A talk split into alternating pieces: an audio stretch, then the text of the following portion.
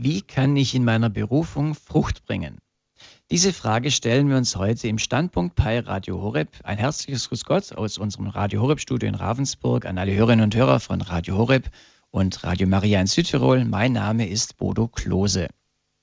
Ja, wie ist das mit der Berufung? Ist sie nur etwas für Priester und Ordensleute? Oder gibt es das auch für Laien eine Berufung? Viele Menschen sehnen sich danach, ihnen ihren Beruf und ihre Berufung zusammenzubringen. Wo dies nicht der Fall ist, da fühlen sie sich in ihrer Arbeit oft fehl am Platz und unglücklich. Freilich ist es möglich, auch dort, wie die Bibel sagt, Frucht zu bringen. Also sein Christsein zu leben, der Firma, den Mitarbeitern Gutes zu tun, am Wertebewusstsein in der Gesellschaft mitzuwirken, all diese Dinge. Aber ist es nicht leichter, liegt es einem nicht irgendwie näher, dort Frucht zu bringen, wo die eigene Berufung auch wirklich liegt? Ist dort die Frucht nicht womöglich ertragreicher und wirksamer? Hm. Aber vielleicht vorausgefragt, was ist das eigentlich, die eigene Berufung? Vielleicht reden wir ja über etwas, was wir noch gar nicht wissen. Und wie finde ich das heraus? Könnte sie das sein, von dem ich immer schon irgendwie geträumt habe? Was ich aber aufgrund stichhaltiger Gründe dann immer wieder verschoben habe? Oder nie wirklich den Mut hatte, diesen Weg zu gehen und nicht das erlebe, wovon manch andere Christen schwärmend erzählen? Mein Lebenstraum? Den ich aber nicht lebe, weil etwas anderes von mir erwartet wird. Hm. Auf die Spuren eines solchen Lebenstraums, einer solchen Berufung nimmt uns heute Abend Dr. Johannes Hartl. Er ist der Gründer und Leiter der Initiative Gebetshaus in Augsburg. Ziel dieser Initiative ist es, deutschlandweit Zentren des Lobpreises und der Fürbitte aufzubauen. Zu Johannes Hartels Biografie gehört, er hatte als Teenager ein einschneidendes Bekehrungserlebnis und daraufhin gründete er eine Jugendarbeit innerhalb der charismatischen Erneuerung in der katholischen Kirche, die insgesamt weit über 1000 Jugendliche erreichte. Später studierte Johannes Hartl Germanistik, Philosophie und Theologie und promovierte im Fach Dogmatik. Dabei untersuchte er vor allem, wie die Sprache des christlichen Glaubens und der damit verbundene Wahrheitsanspruch im Kontext heutiger Zeit und ihrer postmodernen Philosophie nachvollziehbar sein kann, wie diese Sprache sich anhören sollte, damit es auch wieder ankommt. Und so zeichnet Dr. Johannes Hartl aus, dass er den christlichen Glauben wirklich in heutiger Sprache glaubwürdig und ansprechend vermittelt. Davon bekommen Sie nachher eine Kostprobe, liebe Hörer und Hörer. Seit 2006 arbeitet Dr. Hartl vollzeitlich für das Gebetshaus und er lebt mit seiner Frau Jutta und seinen vier Kindern in Augsburg, von wo er uns jetzt auch zugeschaltet ist. Grüß Gott, Dr. Hartl. Hallo, grüß Gott. Herr Hartl, wenn ich auf der Homepage des Gebetshauses in Augsburg nachschaue, dann wird da zu Ihrer Person gesagt, Sie haben sechs Tätigkeiten, und zwar sechs Ls. Lehren, leiten, loben, Lobpreisen, lieben, lachen. Das ist eine recht interessante Aufgabenbeschreibung. Ein super Job. Also so, so, stellt sich das dar, wenn man Leiter eines Gebetshauses ist. Da gibt es auch was zu lachen und zu lieben und zu, ja, ja, zu loben. Hauptsächlich das, genau. okay, kommen wir zum Thema Berufung. Wie sind Sie auf dieses Thema gekommen? Hauptsächlich dadurch gekommen, dass ich, äh, dass ich einfach in einem Gebetshaus mit vielen Leuten zu tun habe, die beten. Ne? Und wenn man Gott begegnet, wenn man in die Nähe Gottes kommt, dann wird man konfrontiert mit der Frage, was ist eigentlich meine Berufung? Und ich habe da in erster Linie mit jungen Leuten zu tun, die auf der Frage oder so vor der Frage stehen, was mache ich eigentlich mit meinem Leben? Was soll ich mal studieren? Was soll ich werden? Und so im im Gespräch mit denen, in der Begleitung auch von jungen Leuten, ist mir bewusst geworden, wie exotisch für viele überhaupt diese Frage ist. Wirklich, Gott, was möchtest denn du von mir? Es ist eher so, man denkt so, ja, wo finde ich denn einen Job oder was wollen äh, meine Eltern von mir? Aber Herr, was willst du von mir? Und so aus dieser Erfahrung raus der Begleitung von jungen Leuten und zunehmend dann auch nicht nur junge Leute, ist dieses Thema mehr und mehr interessant geworden für mich selbst. Jetzt fragen natürlich junge Leute, wie sie ihren Berufsweg einschlagen sollen. Ältere Leute haben den vielleicht schon hinter sich äh, oder sind irgendwo mittendrin. Gilt diese Frage auch für, für die älteren Leute? Fall auch für ältere Leute, die fragen sich ja ähm, auch nicht selten, ist das, wo ich gerade drin bin, ist es eigentlich das Richtige? Ne? Dann gibt es ja auch so Geschichten wie das, dass sich beruflich eine Neuorientierung oder familiär irgendein neuer Abschnitt kommt. Ähm, das ist eine Frage, die wir eigentlich immer und in, in jeder Lebenssituation auf irgendeine Art und Weise stellen. Und eingangs habe ich schon gesagt, da, man denkt ja oft, wenn das Thema Berufung genannt wird, ja, das ist ja was für Priester und für Ordensleute. Wenn für Priester, für, also für Berufungen gebetet wird, denkt man vor allem auch natürlich an Priesterberufungen. Aber Berufung ist es auch ein Begriff für Laien. Also auf jeden Fall, ich finde es oft ein bisschen schade, dass, also jetzt gerade im katholischen Kontext heißt zum Beispiel Gebet um Berufungen. Damit ist in der Regel gemeint Priester- und Ordensberufungen und die sind wichtig, ohne Zweifel, aber wir können nicht davon ausgehen, dass, sagen wir mal, 70 oder 80 Prozent aller Menschen ähm, zu Priester- oder Ordensleben berufen sind, sondern man wird eher davon ausgehen, dass es nur ein relativ geringer Prozentsatz ist und alle anderen sind ja von Gott auch berufen und alle anderen haben eine Berufung von Gott. Die Frage ist, welche und wie wir die leben können. Das heißt, es ist eine extrem wichtige und praxisnahe Frage für Menschen aller Altersstufen und auch aller Lebensstände. Also dem wollen wir heute Abend nachgehen, ganz egal welchen Alters. Es wird interessant. Und Sie haben einen, Vortrag schon gehalten. Sie halten immer Donnerstagabends in, mit Ihrem Gebetshaus Augsburg so eine Art äh, Gemeinschaftstreffen, wo Sie einen Abend haben, an dem Sie dann auch äh, sprechen. Und Sie haben im Februar zu diesem Thema gesprochen. Und da haben wir gesagt, der Vortrag ist so gut, den müssen Sie jetzt einfach nicht nochmal halten. Sie können sich jetzt auch entspannt zurücklehnen und wir hören uns gemeinsam Ihren Vortrag vom Februar an. Ich darf schon mal darauf hinweisen, der Vortrag wird über die Sendezeit 21 Uhr hinausgehen. Das bedeutet, dass die Hörerinnen und Hörer, die uns auf UKW in München, im Großraum München hören, dass sie den Vortrag nicht ganz zu Ende hören werden können. Wenn Sie aber weiterhören möchten, können Sie das natürlich gerne im Internet machen unter www.horeb.org. Dort unter Live-Radio einschalten oder Sie können sich natürlich auch im Nachhinein eine CD bei uns im CD-Dienst bestellen. Das können Sie gerne tun. Und wir hören jetzt den Vortrag von Dr. Johannes Hartl zu diesem Thema Berufung, zu diesem Thema Traum. Titel des heutigen Vortrags. Einfache vier Worte, eine Frage, über die geht's. Und diese Frage lautet schlicht und ergreifend, was ist dein Traum? Was ist dein Traum? Schon mal drüber nachgedacht? Wenn ich dich in einem Vier-Augen-Gespräch fragen würde, sag mal, was ist denn eigentlich dein Lebenstraum? Wüsstest du spontan eine Antwort, die du ausdrücken könntest in Worten? Und ich meine jetzt nicht so ein Wischiwaschi-Ding wie, oh, ich will den Herrn mehr lieben und alles tun, was er will, sondern konkret, wenn ich dich fragen würde, nee, nee, am Ende deines Lebens, du blickst zurück auf deine paar Jahrzehnte, was willst du, dass passiert ist? Kannst du das beim Namen nennen? Kannst du es aufschreiben? Wenn du es nicht kannst, ist die Gefahr groß, dass du viele Ressourcen deines Lebens verschwenden wirst für alles Mögliche. Aber das ist nicht eine depressive Botschaft heute. Praktisch, wenn du, ähm, wenn du de deinen Traum nicht klar hast, dann schäm dich, du bist un unfokussiert. Wenn du deinen Traum nicht klar hast, den nicht klar beim Namen nennen kannst, wenn du sagst, eigentlich fällt mir das total schwer, über sowas nachzudenken, dann habe ich folgende Botschaft für dich heute Abend. Gott will und kann in dir was neu machen. Aber das beginnt alles damit, dass du erstmal erkennst, dass da was noch nicht klar ist. Ich bin in diesen Tagen auf eine Bibelstelle gestoßen, die ich interessant finde. Hohelied Kapitel 2, Vers 14. Und in diesem Kapitel 2 spricht der Bräutigam, also Jesus oder Gott zu der Braut, also zu dir oder zu mir, folgendes schönes poetisches Statement. Ihr Frauen, wer würde sich nicht wünschen, dass ein Mann mal sowas zu einem sagt? Meine Taube im Felsennest, versteckt an der Steilwand, lass mich dein Gesicht sehen und deine Stimme hören, denn deine Stimme ist süß und dein Gesicht ist lieblich.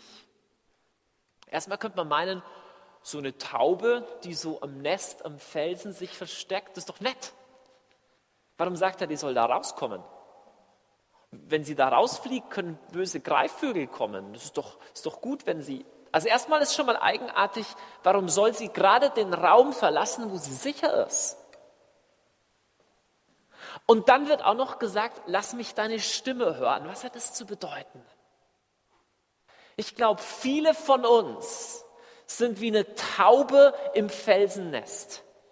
So hinter der Felsspalte, man muss mich ja nicht unbedingt sehen, das können ruhig andere machen. Und im Felsnest, da weiß ich wenigstens, was ich habe. Draußen so die Greifvogelflugschau, das ist ja gefährlich und so. Ich bin ja nur so eine arme Taube. Erstaunlich, dass Jesus oder dass der Bräutigam sagt, hey, komm raus aus dem Ort, wo du dich sicher fühlst. Er ruft dich raus. Immer wieder. Die Leute kommen zu Jesus und sagen, Jesus, dürfen wir bei dir bleiben? Er sagt, bleiben ist bei mir gar nicht. Ich habe nicht mal ein Zuhause. Die Füchse haben ihre Höhlen und die Vögel haben ihre Nester. Ich habe kein Zuhause. Hey, Jesus nachfolgen, ganz schön unbequem. Raus aus der Felsspalte. Und dann geht's weiter. Lass mich deine Stimme hören. Viele von uns sagen so, ja, ich muss, ja, muss nicht unbedingt was sagen. Es können andere besser. Ich muss nicht unbedingt singen, meine Stimme ist nicht so schön. Ich muss nicht unbedingt versuchen, meinen Arbeitskollegen zum Glauben zu führen, weil ich habe nicht Theologie studiert. Wenn der mich jetzt fragt, warum der Islam im 12. Jahrhundert in Nordafrika das und das gemacht hat, dann habe ich keine Antwort. Okay, alles klar. Ähm, ich traue mich nicht, was zu sagen. Ich traue mich auch nicht zu singen. Ich traue mich auch nicht zu predigen. Und Jesus sagt, steh auf, meine Schöne, deine Stimme ist lieblich. Komm raus aus deinem Nest. Aber er sagt nicht nur, mach mal Gru-Gru, liebe Taube, sondern er sagt was Interessantes. Er sagt wörtlich, lass mich deine Stimme hören. Und ich fand das besonders. Weißt du, dass du eine Stimme hast, die kein anderer hat? Der Herr nennt meine Stimme lieblich. Das finde ich ermutigend. Aber es ist mehr als das. Er sagt, ich will deine Stimme hören. Deine Stimme. Darf ich dich fragen, was ist deine Stimme? Was ist dein Traum? Wenn du ein Mikrofon hättest und alle sechs Milliarden Bewohner der Erde könnten dich hören, was wäre deine Stimme? Was würdest du sagen? Ich weiß, dass ich ein paar Leute ein bisschen auer von der Seite kommen werde heute. Aber die Wahrheit ist, in ein paar Jahren bist du tot und ich auch. Was ist deine Stimme? Was ist dein Traum? Was willst du, auf was willst du am Ende deines Lebens zurückschauen? Darauf, dass du fest und bequem im Felsennest hattest? Ja, da ist wenigstens keiner von einem bösen Falken hingekommen. Der Falken sind kein Problem für die Taube, oder? Ist egal.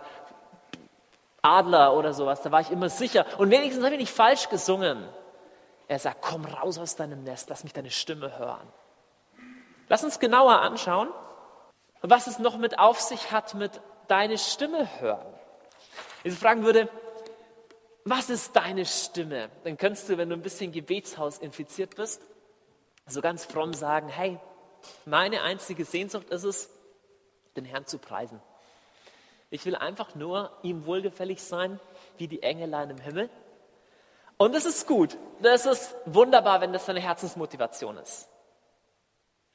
Aber, das können die Engel auch. Er sagt, lass mich deine Stimme hören. Was ist denn das Besondere an deiner Stimme, was zum Beispiel ein Engel im Himmel nicht kann? Ich habe ein bisschen drüber nachgedacht, als Gott Menschen erschaffen hat. Was ist eigentlich das Besondere? Warum hat er dich erschaffen? Warum hat er mich erschaffen? Hm, die Engel hat er schon, die Tiere. Was ist die erste Sache, die wir über den Menschen erfahren, die ihn auszeichnet gegenüber allen anderen Dingen, Lebewesen, die es gibt? Nach seinem Bild. Der Mensch ist nach dem Abbild Gottes erschaffen. Frage, was erfahren wir denn von Gott bis zu diesem Zeitpunkt? Was macht er denn bislang? Okay, Schöpfer. Das Einzige, was Gott tut, bevor er sagt, so, und jetzt ist der Mensch mein Abbild, ist schöpfen, also erschaffen. Gott ist ein Schöpfer Er erschafft. Und ich habe darüber nachgedacht, was heißt es, erschaffen? Das ist eine sehr fundamentale Aussage. Gott macht das aus dem Nichts. Er macht das aus dem Nichts. Er formt das aus dem Nichts. Und dann sagt er so, und jetzt erschaffe ich ein Wesen, das mein Abbild ist. Weißt du, was die erste Definition des Menschen ist? Ebenbild Gottes und zwar, das heißt, berufen zu erschaffen, kreativ zu sein etwas hervorzubringen. Es gibt kein anderes Lebewesen, das etwas hervorbringt. Und liebe Tierfreunde, ich versuche euch jetzt nicht weh zu tun. Nun, was heißt es, etwas zu erschaffen? Erstmal, was gehört zur Definition von erschaffen? Richtig, dass es vorher nicht da war, gab es vorher nicht. Also diese Anstriche sind einfach nur sozusagen ähm, Beschreibungen dessen, was es heißt, etwas zu erschaffen. Irgendwas, was es vorher noch nicht gab. Okay, jetzt. Gott hat in den Akt des Erschaffens das reingelegt. Dass zwei Schöpfungen nicht die gleichen sind. Zwei Leute können nicht das gleiche Bild malen. Zwei Leute können nicht das gleiche Lied singen. Weiteres Eigenschaft von Erschaffen. Es ist was Sinngebendes. Es gibt Sinn. Menschen sind von ihrem Wesen so.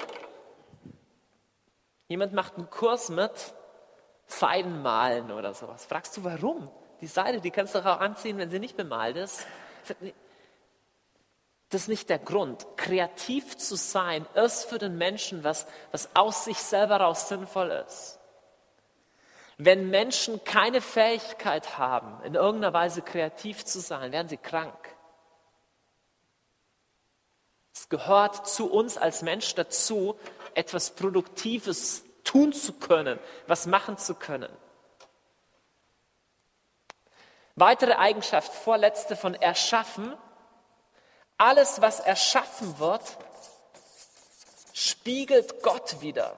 Oh, das stimmt nicht. Man kann natürlich auch negative und destruktive Dinge erschaffen. Aber der Mensch ist Ebenbild Gottes und wenn wir was Neues hervorbringen, was Kreatives hervorbringen, was schaffen, spiegelt das eine Facette Gottes wieder. Hm, und jetzt kommt's. Nicht nur, wenn du ein schönes Seidenmaltuch malst und sagst, hey, für mich ist es der Ausdruck der Schönheit Gottes. Oder wenn du eine mächtige Choralfuge auf der Orgel, da kann man sich das vielleicht noch vorstellen, oh ja, diese Schönheit, diese Kreativität spiegelt was von Gott wieder. Aber weißt du was? Gott hat nicht nur Musik erschaffen und Kunst, sondern Gott hat auch Jobs erschaffen und echtes Leben und solche Dinge. Und meine Theorie ist, von Gottes Charakter wird auch dann was wiedergespiegelt, wenn einer eine richtig geniale Geschäftsidee hat. Oder wenn du durch die Straßen gehst und sagst, hey, diese Leute hier, da ist eine Not da, da stimmt was nicht, die müssen hier immer das und das machen und ich überlege mir die und die Lösung für das Problem. Da strahlt was auf von Gottes Design in dem Ganzen. Freunde, wir haben nicht nur einen Gott, der interessiert ist in so einer uniformen Religiosität. So, wir machen alle ein bisschen das gleiche fromme Programm.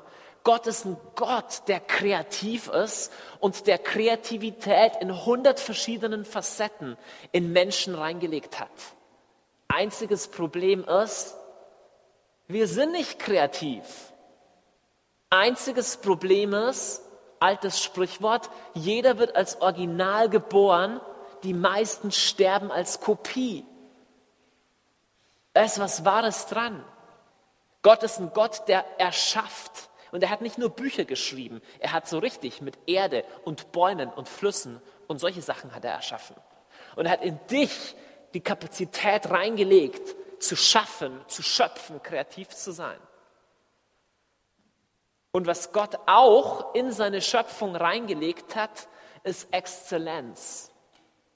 Überall, wo du hinschaust, wie eine Pflanze funktioniert, perfekt abgestimmt auf die Umweltbedingungen, in Gottes Design für die Schöpfung hat er Streben nach Exzellenz eingebaut. Und er hat all diese Dinge auch in dich eingebaut, weil du im Abbild Gottes erschaffen bist. Freunde, wenn du all diese Dinge bedenkst, ist die Würde eines Menschen eine unvorstellbar große Größe. Gott, der Schöpfer von allem, hat nur einer Kreatur auf der Welt die gleiche Möglichkeit gegeben, auch zu schöpfen. Und das ist der Mensch. Und er hat dich nur ein einziges Mal erschaffen. Freunde, ich, ich werde einen Gedanken nicht los und das ist eine meiner Hauptthesen heute. Mein Gedanke ist, wir sündigen meistens nicht deswegen am größten, weil wir zu groß von uns denken, sondern wir sündigen, weil wir nicht groß genug von uns denken. Und damit meine ich nicht Überheblichkeit, sondern damit meine ich, weil wir nicht wissen, welche Würde wir haben. Die Würde lautet Doppelpunkt. In der Zeit, in diesen paar Jahrzehnten, was tun zu können, was eigentlich nur Gott kann. Und das ist was Neues erschaffen. Denk nicht zu gering von dir. Ich will noch einmal und immer wieder an dich ranfragen, was ist dein Traum? Was ist der Traum deines Herzens? Wenn du still bist, wenn du in dich reinhörst, was ist deine Stimme? Jetzt sagst du vielleicht, hm, tu mich ein bisschen schwer mit der Frage. Es gibt nämlich vier Abers. Vier Abers. Wenn ich zu dir sage, hey, es ist gut, wenn du einen Traum hast oder so, kannst du vier Entgegnungen sagen. Du kannst entweder sagen, hey, ich, ich, ich, ich, ich kann das überhaupt nicht, ich kann überhaupt nicht träumen, da kommt nichts raus, da kann ich mir vorstellen, was mein Traum? Da kommt nichts. Erstes Aber. Zweites Aber ist, hm, Träumen ist schon schön und gut. Ich hätte schon große Träume, ich bin einfach zu schwach. Ich bin, hey, ich verbox immer wieder, ich bin einfach zu schwach. Dritte Möglichkeit, drittes Aber, ich will nicht so groß von mir denken. Ich will, ich finde das nicht gut, so groß hinaus. Ich will in der Treue im Kleinen den Herrn dienen. Ich will nicht große Träume haben. Drittes Aber. Viertes Aber ist, Johannes, ich habe schon tausend Luftschlösser gebaut ich kriege eh nie was gebacken, komm mir nicht noch mit dem tausendersten Traum. Die letzten tausend schon nichts draus geworden. Lass uns diese Aber mal anschauen. Ich habe gesagt, du bist erschaffen, um zu erschaffen.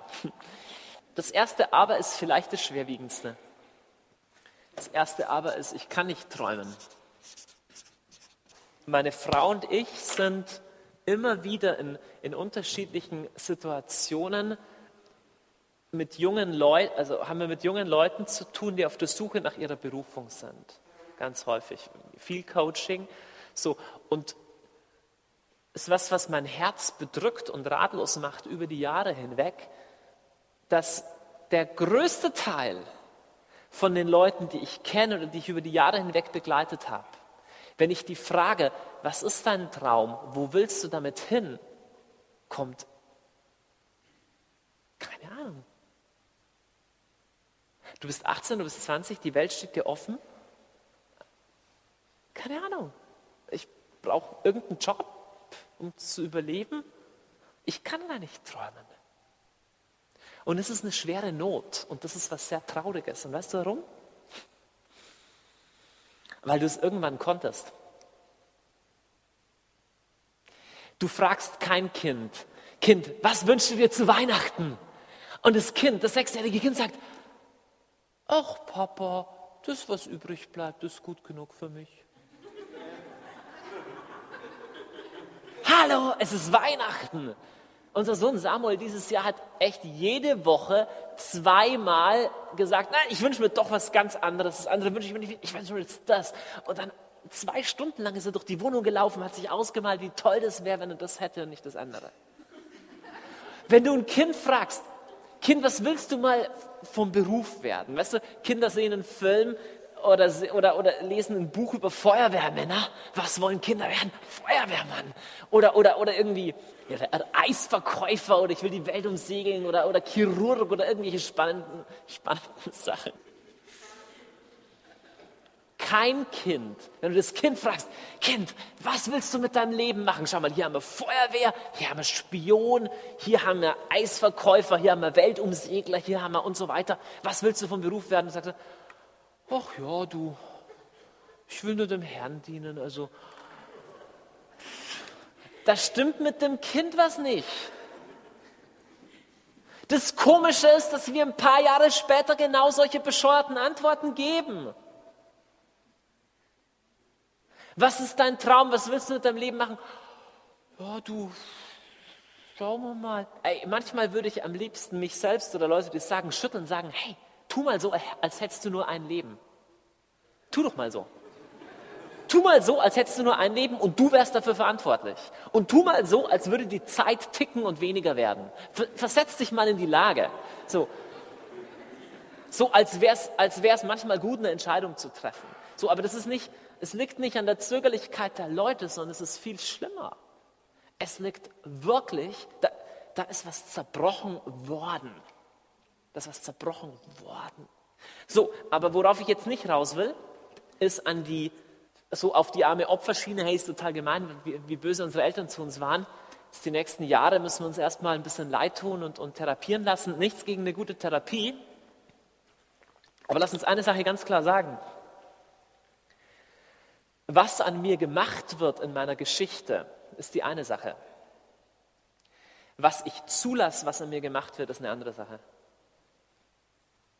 Und ich kann nicht rückgängig machen, dass meine Eltern mich vielleicht nicht ermutigt haben zu träumen. Ich kann nicht rückgängig machen, dass ich von früh immer den, den Eindruck bekommen habe, hey, in dieser Welt musst du nur überleben, hör auf zu träumen. Das kann ich nicht rückgängig machen. Aber Freunde, ich kann sehr wohl schauen, an welcher Stelle habe ich bereitwillig diese Lüge geschluckt. An welcher Stelle habe ich paktiert mit diesem Geist aus Feigheit. Freunde, ich bin, kleines, kleine Seitenbemerkung, ich bin absolut für innere Heilung und Therapie. Aber lass uns innere Heilung nicht zum Vorwand nehmen, nicht ordentlich Buße vor dem Kreuz zu tun für den Anteil, den wir haben. Ja, es ist okay, Wunden beim Namen zu nennen, aber liebe Freunde, das Kreuz Jesu ist die Lösung für unsere Probleme und sein Blut kann jede Kette brechen, wenn wir Buße tun. Können nicht rückgängig machen, was die Umstände waren. Aber wir können sehr wohl Buße tun, sagen, Jesus, ich habe in meinem Leben paktiert mit was, was nicht gut ist. Und du hast eine Berufung zu träumen. Es ist Teil deines Erbes zu träumen. Und es fühlt sich manchmal so anständig und nett an zu sein. Ich bin halt ein bisschen passiv. Ich bin nicht so der Visionäre. Aber du warst es mal. Was ist damit passiert? Das ist nicht so sehr eine Lehre. Ich versuche dich nicht so sehr rational von was zu überzeugen. Es ist eher wie ein prophetischer Ruf. Er sagt, komm raus aus deinen Felsenklüften. Lass mich deine Stimme hören. Okay, dann klingt es halt falsch. Okay, dann kommt mal ein Greifvogel und du musst mal schnell davonfliegen um dein Leben oder so. Klar kostet es was. Klar ist es ein Risiko. Ein tolles Zitat, das ich mal gehört habe. John Wimber hat das Zitat oft gebracht. Wie buchstabiert man Glaube? Er hat gesagt, so, so buchstabiert man Glaube. R-I-S-I-K-O. Da ist was Wahres dran. Wie buchstabiert man Glaube? Risk oder Risiko. Du bist berufen, morgens aus dem Bett zu springen und zu sagen, ich lebe meinen Traum. Und Freunde, das hat nicht damit zu tun, dass Leben nur Zuckerschlecken ist, überhaupt nicht. Aber es gibt da in dir was. Es gab da mal in dir was, was genauso war. Und Jesus kann es und will es wieder auferwecken.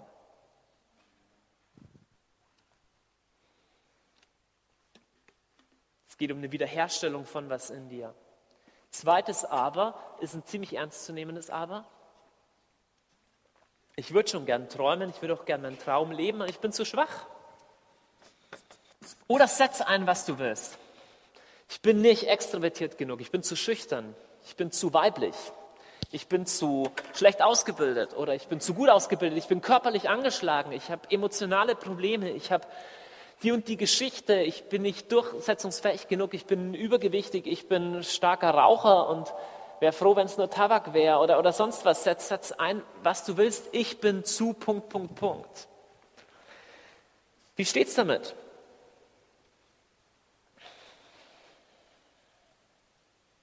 Die Frage ist, an was bist du schwach? In was bist du schwach? Ich will euch eine Bibelstelle vorlesen von der Person, die man vielleicht mit bisschen Recht als die stärkste Person in der, vielleicht der ganzen Bibel neben Jesus bezeichnen könnte. Einfach von dem, was, oder eine der, es ist immer schwer, so ein, so ein Ranking zu machen. Ich will euch was vom Apostel Paulus vorlesen.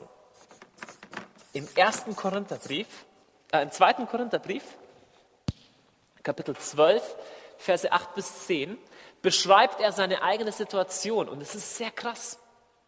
Der große Apostel Paulus, Völkerapostel, sagt, dass es einen Boten Satans gibt, frag mich nicht, was es ist, der ihn immer wieder schlägt.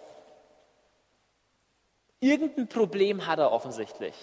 Sei es, dass es ein Mensch ist, der ihn immer wieder verletzt oder irgendeine Art von, von dämonischen Angriffen oder spricht er von einer körperlichen Krankheit? Keine Ahnung. Aber es ist irgendein Problem.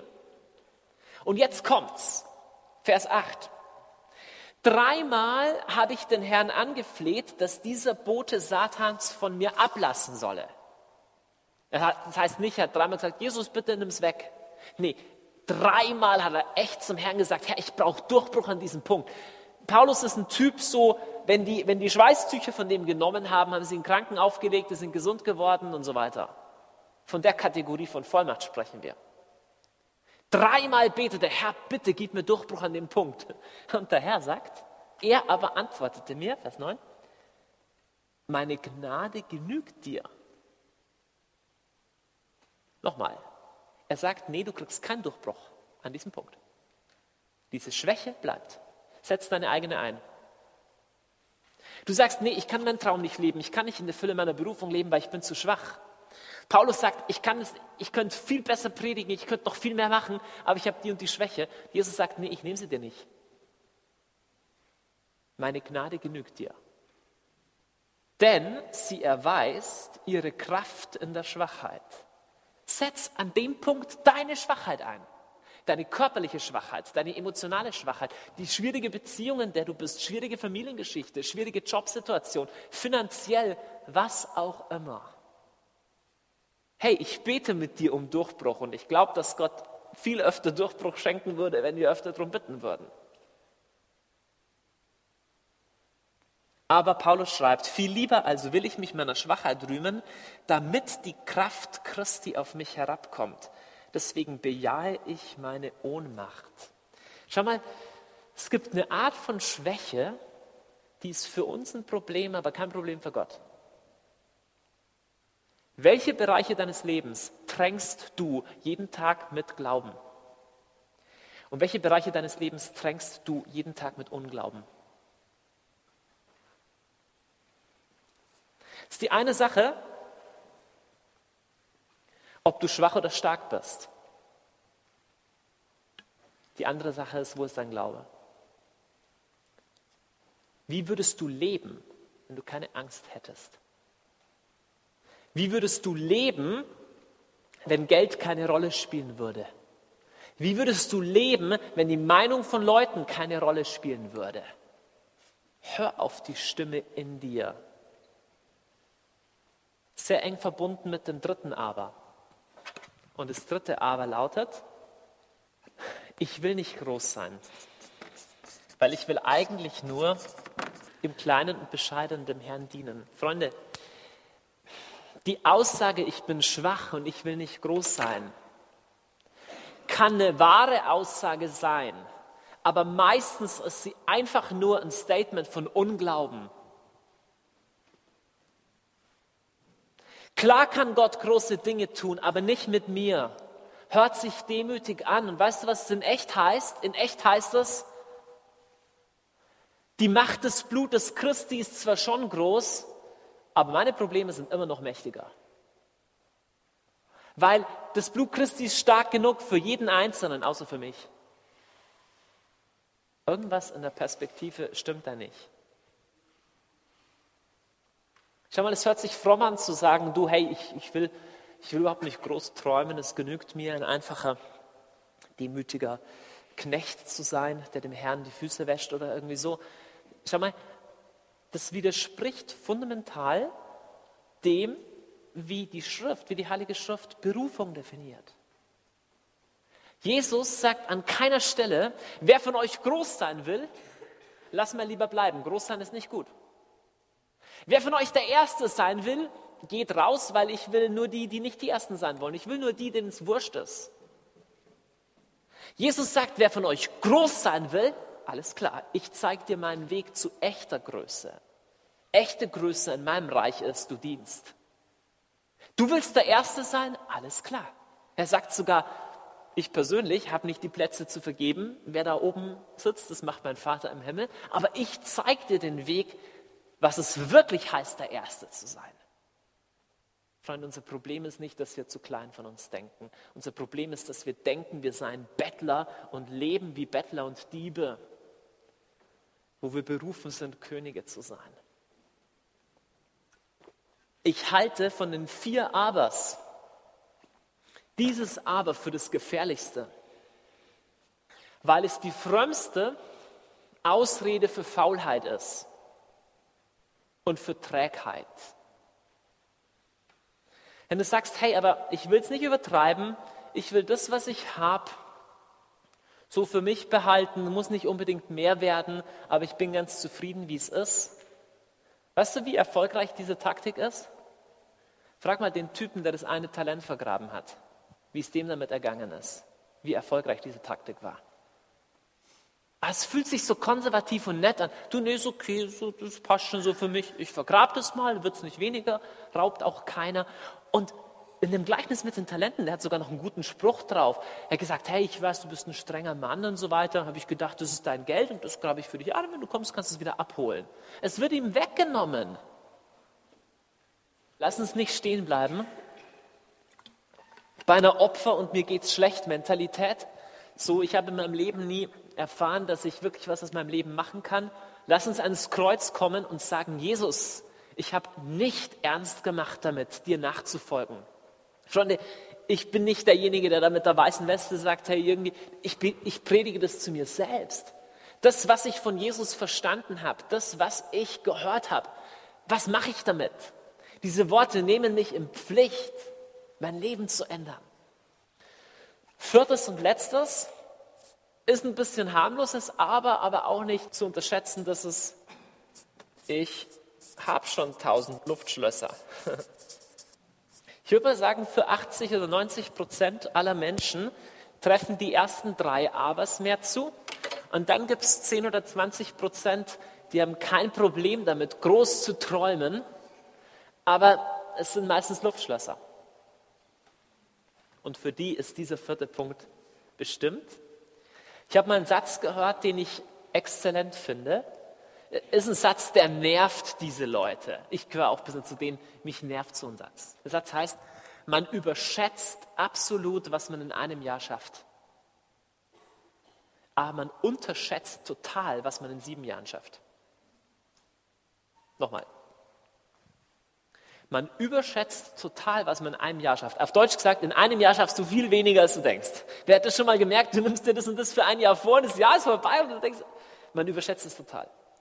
Aber du glaubst gar nicht, wie viel du in sieben Jahren schaffst, wenn du es wirklich willst. Das Problem ist, sieben Jahre, da reihen wir lieber so ein Jahr an das andere und setzen wenig um.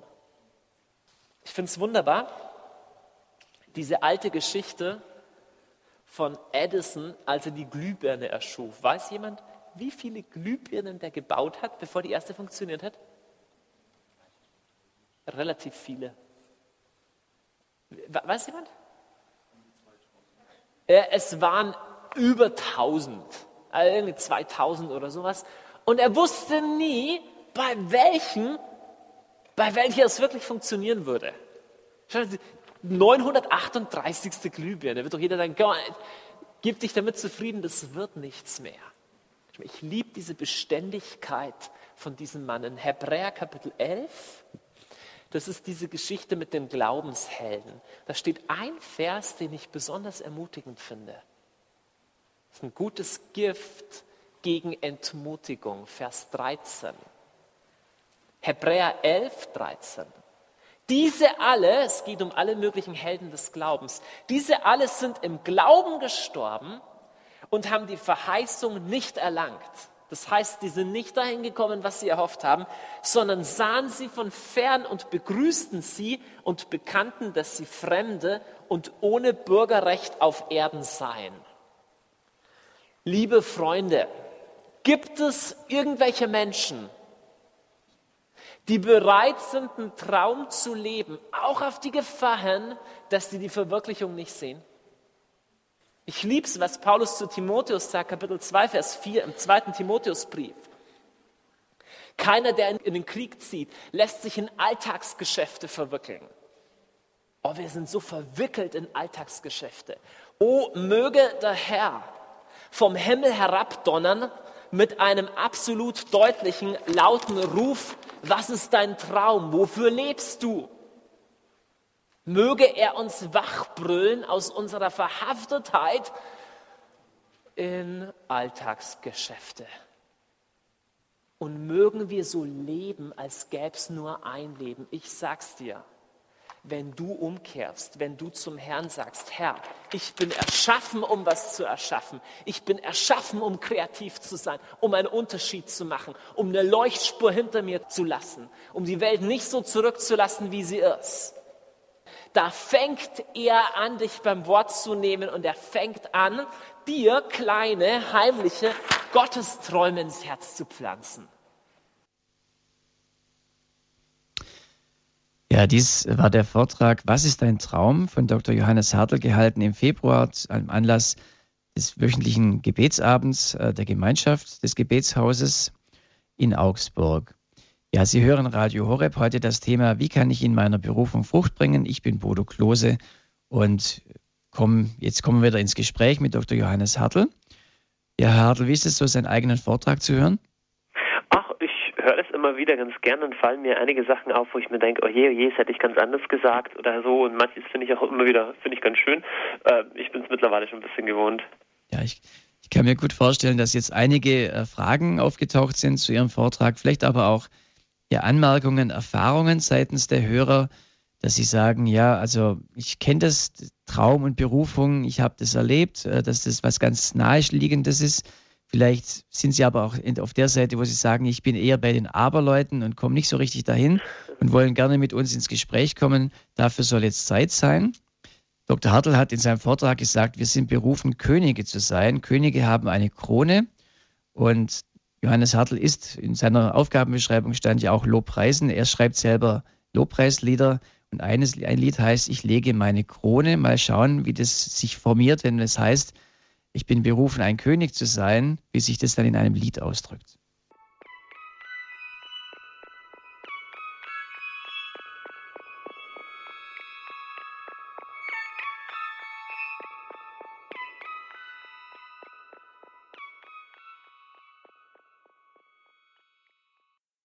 Sie hören Radio Horeb, Ihre christliche Stimme. Heute der Standpunkt mit dem Thema, wie kann ich in meiner Berufung Frucht bringen? Oder in der Sprache von Dr. Johannes Hartl, was ist dein Traum? Was ist mein Traum? Was ist unser Traum unseres Lebens? Und wie können wir da Berufung reinbringen, die Berufung des Herrn irgendwie zu, ja, in unser Leben ähm, in Einklang bringen? Herr Hartl, ich erinnere mich an meine Teenie-Zeit, so Spät-Teenie-Phase. Da war ein ähnliches Bild, wie Sie haben ja das Bild von der Taube im Felsennest äh, angesprochen, im, aus dem Hohelied. Ich hatte dann ähm, eine andere, andere ähnliche Geschichte von so einem jungen Adler, der wusste nicht, dass er fliegen kann. Und da heißt es immer, ja, jetzt flieg halt los. Und er hat gesagt, ich kann, darf, kann doch nicht losfliegen, ich kann doch nicht losfliegen, geht doch nicht, ich weiß doch gar nicht, wie das geht.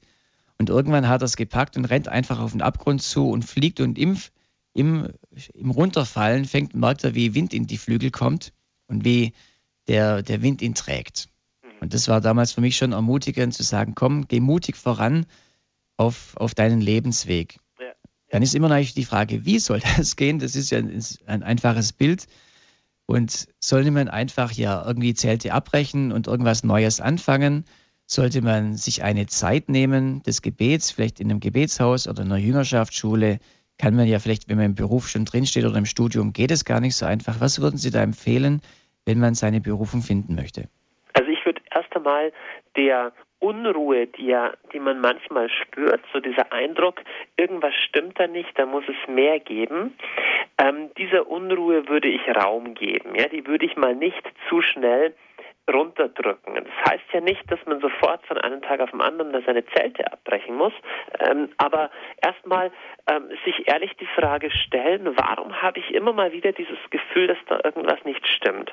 Und dann gibt es unterschiedliche Strategien, wie man vorgehen kann. Und Sie haben das tatsächlich schon ähm, ein, eine ganz gute genannt, sich mal zum Beispiel eine Auszeit zu nehmen, zu sagen, ich mache mal eine Woche irgendwo Einkehrtage, stille Tage, Exerzitien in einem Kloster oder so und reflektiere da von außen nochmal über mein Leben, vielleicht auch mit einem Seelsorger oder einem geistlichen Begleiter. Ähm, das ist eine ganz tolle Möglichkeit und eine andere zweite ganz tolle Möglichkeit ist, es gibt auch gute Seminare über das Thema Berufungsfindung. Die haben dann so Namen wie kreative Lebensplanung oder Entdecke deine Berufung. Sowas kann auch sinnvoll sein. Es gibt auch Bücher über das Thema. Aber ich würde allgemein so sagen, keinen großen neuen Lebensschritt gehen, keine große neue Lebensentscheidung gehen, äh, wenn man sich nicht sicher ist. Also nicht einfach nur aus einer Stimmung heraus oder weil man sich denkt, jetzt das mache ich schon so lange und jetzt will ich mal was Neues anfangen. Das ist eine zu schwache Basis. Ähm, wenn wirklich eine Berufung von Gott kommt, dann kommt es nicht von heute auf morgen, sondern Gott spricht dann schon und wird immer deutlicher. Aber wir können seine Stimme nur hören, wenn wir nicht automatisch reflexhaft alles wegdrücken, was von unserem momentanen Plan abweicht. Da hindern uns oft so Ängste oder so Festhalten am liebgewonnenen Alten, ähm, daran wirklich auf Gottes Stimme zu hören. Und das war einer der Gründe, warum ich auf diese Taube mit dem Felsennest zu sprechen kam. Solange wir sowieso uns sicher sind, dass wir gerne in der äh, in der Felsspalte sitzen bleiben wollen, werden wir wahrscheinlich die Stimme Gottes, die uns rauslockt, auch immer wieder runterdrücken. Es gibt im Alten Testament das Gebet des Jabes. Das haben ja. wir als Gemeinschaft, Immanuel oder auch als Hauskreis mal intensiv äh, angeschaut. Da gibt es auch ein Buch dazu. Das heißt, segne mich, erweitere mein Gebiet, stehe mir bei und halte Schmerzen und Unheil von mir fern. Genau. Und wir haben das gerade im Hauskreis besprochen und dann äh, hieß dieses, äh, ja, segne mich, erweitere mein Gebiet. Und dann hat einer im Hauskreis eben gesagt, das könnte jetzt so ein Aber sein, wie Sie es beschrieben haben. Sie haben ja von vier Abern gegen so das Thema Berufung gesprochen ja, äh, erweitere mein Gebiet. Ich habe schon so viele äh, Gebiete und äh, habe auch schon oft gemerkt, ich bin da nicht weitergekommen und mir reicht es, was ich habe. Ich denke, erweitere mein Gebiet beginnt in meinem eigenen Herzen. Da, wo ich äh, nur bis zu bestimmten Dingen denken kann ne, oder wo mein Herz überhaupt nicht mehr nachkommt, weil ich so viel Zeug habe, da brauche ich auch eine Erweiterung von meinem Gebiet. In Psalm 119 gibt es die schöne Stelle, Herr, ich laufe in deinen Gesetzen und du machst mir mein Herz weit. Also erweitere mein Gebiet sehe ich erst einmal als innere Herzensgebiete und wenn die innerlich weit werden, dann können auch die äußeren Gebiete wachsen. Dann kann der Herr uns auch Neues anvertrauen, ohne dass es mein inneres Leben kaputt macht und einengt. Also diese, diese Abers, die wir so haben, ähm, die Sie auch angesprochen haben, da gibt es wahrscheinlich noch eine Liste mehr äh, an Abers. Also man, so viele Mö Möglichkeiten, wie es gibt, kann man sich auch ja, etwas einfallen lassen, eine Entschuldigung, eben nicht zu seiner Berufung zu kommen. Gehen wir gerade mal auf jemanden, der vielleicht in der Mitte seines Lebens steht obwohl ich oft merke gerade so junge Leute, also noch jüngere im Sinne von so 40, die kommen ja so gerade, wenn sie den ersten Beruf hinter sich haben, merken sie, das war nicht das Richtige. Ist es heute fast schon eine, vielleicht eine Luxus-Modeerscheinung, dass man sagt, ich mache nochmal was Neues? Also bei mir war es so, ich habe dann nochmal was Neues angefangen bin heute äh, frei tätig, also selbstständig, habe mal eine Weile äh, angestellt gearbeitet und ich stelle das bei vielen fest, das war früher sicher nicht so, weil da konnte man sich das ja gar nicht leisten. Aber heute ist es eigentlich fast schon eine Versuchung, auf dem nachgehen zu müssen, oder? Ja, auf jeden Fall. Also ich, äh, ich, ne, ich nehme zwei zwei Tendenzen wahr in der heutigen Gesellschaft. Zum einen wird der Druck immer größer, auch auf jungen Leuten zum Beispiel ganz schnell Geld zu verdienen, äh, schnell im Arbeitsleben zu sein. Ne? Auch die Studiengänge, die werden immer kürzer. Oder dann der Druck auf, auf, auf jungen Müttern oder überhaupt auf Müttern, möglichst schnell wieder ins Arbeitsleben zurückzukommen. Ne? Also das ist der eine, die eine Tendenz. Die andere Tendenz, die ich eher positiv sehe, ist, dass der Arbeitsmarkt sich so schnell verändert, dass es immer mehr Leute gibt, die einfach im Laufe Laufe ihrer Biografie ja, zwei oder drei Neuanfänge einfach haben, die nochmal umschulen oder die auf einmal in irgendwas arbeiten, was ganz weit entfernt ist von dem, was sie eigentlich gelernt haben und dafür nochmal eine Zusatzausbildung ähm, haben oder ein Jahr haben, wo sie sowas wie ein Sabbatical oder sowas einlegen. Das heißt, da grundsätzlich glaube ich, gibt es einen guten Trend, der hingeht in die Richtung, dass Leute auch ähm, ihrer Berufung folgen können, aber gleichzeitig, und das ist ein bisschen schade, konträr dazu, haben wir auch einen Arbeitsmarkt, der, der immer fordernder wird. Im, im Lichte von beiden Tendenzen ist es umso wichtiger, dass Einzelne ermutigt werden, wirklich auf die Suche zu gehen nach dem, was ist eigentlich wirklich meine Berufung. So, jetzt probieren wir es nochmal mit der Frau Hack aus Augsburg. Grüß Gott. Ja, grüß Gott, hier ist die Frau Hack aus Augsburg. Jetzt klappt's. Grüß Gott, hallo. Hallo. Ähm, meine Frage wäre, die klingt jetzt vielleicht ein bisschen durcheinander. Äh, ich bin auch auf dem Weg meiner Berufung, habe auch, auch die Auszeit genommen, versuche immer wieder, bin gerade wie im Kreisverkehr, versuche dort einen Schritt, dort einen Schritt und jede Tür macht sich eigentlich wieder zu. Was hat mir das zu sagen? Was, was ist mein nächster Schritt? Wie soll ich vorgehen? Auch wenn ich wenn ich in die Stille gehe und sage, okay, ich nehme mir den Rückzug und besinne mich, was, was ist meine Berufung, ich drehe mich im Kreis. Okay, ähm, wie klar haben Sie für sich selber schon, wo Sie eigentlich hinwollen? Wie klar? Im Endeffekt ist es so, dass ich sehr viel Tendenzen habe, was ich machen könnte, mhm. die ich auch dann immer wieder ausprobiere. Und wie gesagt, alle Türen gehen eigentlich zu. Die Tendenz momentan ist eigentlich schon mh, mm, das Alleinsein, dieser Rückzug. Die Frage ist nur, wie lange kann so ein Rückzug dauern? Weil vom Umfeld wird natürlich auch Druck gemacht und gesagt, ja du, du lebst ja wie ein, ja, wie im Rückzug halt. Ja, also grundsätzlich äh, das ist jetzt nur ein Eindruck so von außen, weil ich, weil ich jetzt sie natürlich nicht persönlich kenne, aber ja, für mich hört sich noch ein bisschen so an, dass, dass es vielleicht noch nicht klar genug ist, was wirklich die eine Sache ist. Und ich würde Sie grundsätzlich ermutigen, wie ich vorher schon ähm, gesagt habe, eigentlich nichts Neues anzufangen, ohne einer großen einer tatsächlichen inneren Sicherheit, dass das das Richtige ist. Also dann lieber dazu stehen und zu sagen, ähm, irgendwie, es ist mir noch nicht so klar, ich brauche noch Zeit zum Rückzug und für so eine Zeit zum Rückzug würde ich eher an eine, eine Übergangslösung denken. Also zu sagen, wie kann ich ein halbes Jahr lang vielleicht auf einem, auf, auf einem halben Job oder sowas oder irgendwie mich, mich, mich wirtschaftlich über Wasser halten, aber im mhm. Wissen, dass das noch nicht das Endkapitel ist. Mhm. Ähm, also das meine, meine Erfahrung persönlich mit dem Herrn ist schon die, dass dass wenn eine Sache innerlich noch nicht ganz durch ist, er äußerlich Türen nicht aufmacht. Und in dem Moment, ja. wenn, wenn, wenn die Sache echt da ist und im Geist sozusagen richtig ist, dann passieren auch äußerlich die Sachen. Mhm. Sie sagen jetzt, Sie nennen halt einfach dieses halbe Jahr, ist ja egal wie lange. Ist es aber dann finanziell, da habe ich keine, ist es kein Thema. Ähm, die Zeit hätte ich. Ist es aber nicht ein Dahinvegatieren? Mhm. Ähm, kann sagt, sein, genau, kann sein. Das muss, ja. Man muss so eine Zeit gut strukturieren, dass es das nicht ist. Also da gibt es ja unterschiedliche Persönlichkeitstypen. Manche neigen dazu, sich dann in tausend Aktivitäten zu verlieren und andere neigen eher dazu, vielleicht dann, dann passiv zu werden. Ähm, da weiß ich jetzt nicht, äh, wie Sie sind, aber ich würde auf jeden Fall ermutigen, äh, so eine Zeit zu strukturieren. Und zwar ähm, durch zwei, durch zwei oder drei Dinge. Also das, das, das erste ist einfach ein aktives geistliches Leben, das genug Stille auch lässt. Stille ist ja was anderes als einfach Passivität. Ich würde also auch junge Leute nach dem Abitur, wenn sie zwar zwei oder drei Monate noch Zeit haben, ich ermutige die, auch die Zeit zu strukturieren, sich zu überlegen, was kann ich in meinem geistlichen Leben tun. Also stilles Gebet, heilige Messe, was auch immer an Bausteinen einem da wichtig ist, konkret in den Alltag einbauen, vielleicht auch sowas wie ein geistliches Tagebuch führen, ähm, die Heilige Schrift zu lesen, einen wirklich geistlichen Prozess zu gehen.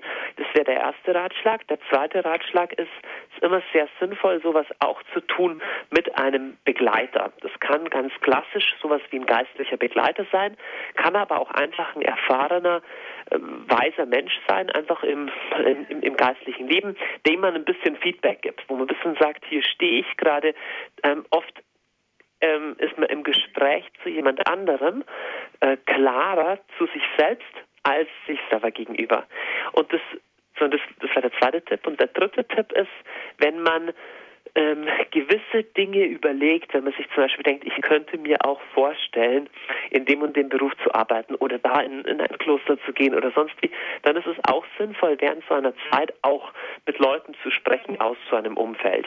Das muss nicht so stressig sein wie, wie ein richtiges Praktikum, aber es kann auch nicht schaden, einfach, äh, einfach ein bisschen reinzuschnuppern in Sachen und schon Informationen zu sammeln. Weil manchmal spricht Gott dann auch klar, wenn man sich zum Beispiel eine Sache mal näher anschaut und dann merkt man, das ist ja ganz anders, als ich mir vorgestellt habe. Gut, dann ist eine Option auch schon mal wieder klarer. Frag, ganz herzlichen Dank für Ihren Anruf und alles Gute für Ihre Berufungsfindung. Danke, dass Sie uns angerufen haben. Eine Hörerin möchte mir noch kurz Raum geben in der Sendung. Das ist die Frau Spießberger aus Mannheim. Grüß Gott. Gott. Ich möchte mich kurz fassen. Aber erstens ist mir dazu eingefallen ein Satz von Marie Ebner von Eschenbach und der heißt, nicht der ist arm, der nie geträumt hat, sondern der, nee, nicht der ist arm, dessen Träume sich nicht erfüllt haben, sondern arm ist der, der nie geträumt hat. Ja, und dann fiel mir dazu ein, ich war in einem Internat, kam da schon mit sechs Jahren hin und wir hatten eine sehr strenge Erzieherin. Wenn wir abends dann ins Bett gingen, dann sagte die, und ich will kein Wort mehr hören. Und wenn wir dann sagten, aber das ist noch so früh, wir können nicht schlafen, dann hat sie gesagt, dann baut Luftschlösser. Und jetzt habe ich als Kind von sechs Jahren einfach nicht gewusst, was ein Luftschloss ist. Und habe mich auch nicht getraut zu fragen, weil ich gedacht habe, die lachen mich aus. Dabei habe ich schon angefangen, Luftschlösser zu bauen. Mein erstes war, es war eine Prinzessin auf der Insel Helgoland. Aber der Traum, der hat sich natürlich ganz anders entwickelt, ist auch stufenweise anders geworden. Und ich kann nun auch sagen, die Träume oder mein Traum, der hat sich ganz anders erfüllt, als ich das mir vorgestellt habe. Aber immer hat mir Gott den Weg gezeigt zu meinem Traum hin. Mhm, Frau auch wenn die ganz Erfüllung eine ganz andere war. Und doch irgendwie das, äh, was ich geträumt habe oder ja, mein letzter Traum. Ich bin jetzt schon 87 Jahre und ich, ja, der entwickelt sich immer noch und immer noch gehen Türen auf. Schön. Das wollte ich sagen. Mhm. Frau Spießberger, ganz herzlichen Dank für den Anruf. Das war noch ein schöner Abschluss auch für diese Sendung. Herr Dr. Johannes Hartl, ganz herzlichen Dank für diesen Standpunkt. Äh, wir Gerne, haben, Sie haben es auf, auf den Weg mitgenommen zu träumen. Sie haben auch mal gesagt, wir haben eine Berufung zum Träumen. Und ich glaube, das ist gut rübergekommen. Ganz herzlichen Dank Ihnen. Gerne, vielen Dank auch Ihnen, Herr Klose. Ja, liebe Hörer, ich hoffe, dass diese Sendung für Sie ein Gewinn war, dass Sie hilfreiche Gedankenanstöße bekommen haben, vielleicht auch gerade über Ihre Berufung neu nachzudenken, da auch neu hinein zu träumen. Das würde uns natürlich freuen. Diese Sendung ist aufgezeichnet worden. Wenn Sie möchten, können Sie unter während der Woche beim CD-Dienst von Radio Horeb eine CD bestellen. Wenn Sie sagen, ja, das ist ganz wichtig, das möchte ich nochmal hören oder auch an andere weitergeben. Die Telefonnummer des CD-Dienstes ist 08323 9675 120 oder Sie hören im Internet nach unter www.horeb.org. Dazu ja einfach mehr Informationen dann. Oder Sie schauen, wenn Sie mehr Informationen haben möchten, auch zu dieser Sendung einfach im Programmheft oder auf der Homepage von Radio Horeb. Das war die Sendung Wie kann ich in meiner Berufung Frucht bringen mit Dr. Johannes Hartl. Ich darf mich von Ihnen verabschieden. Dies war der Standpunkt mit Bodo Klose.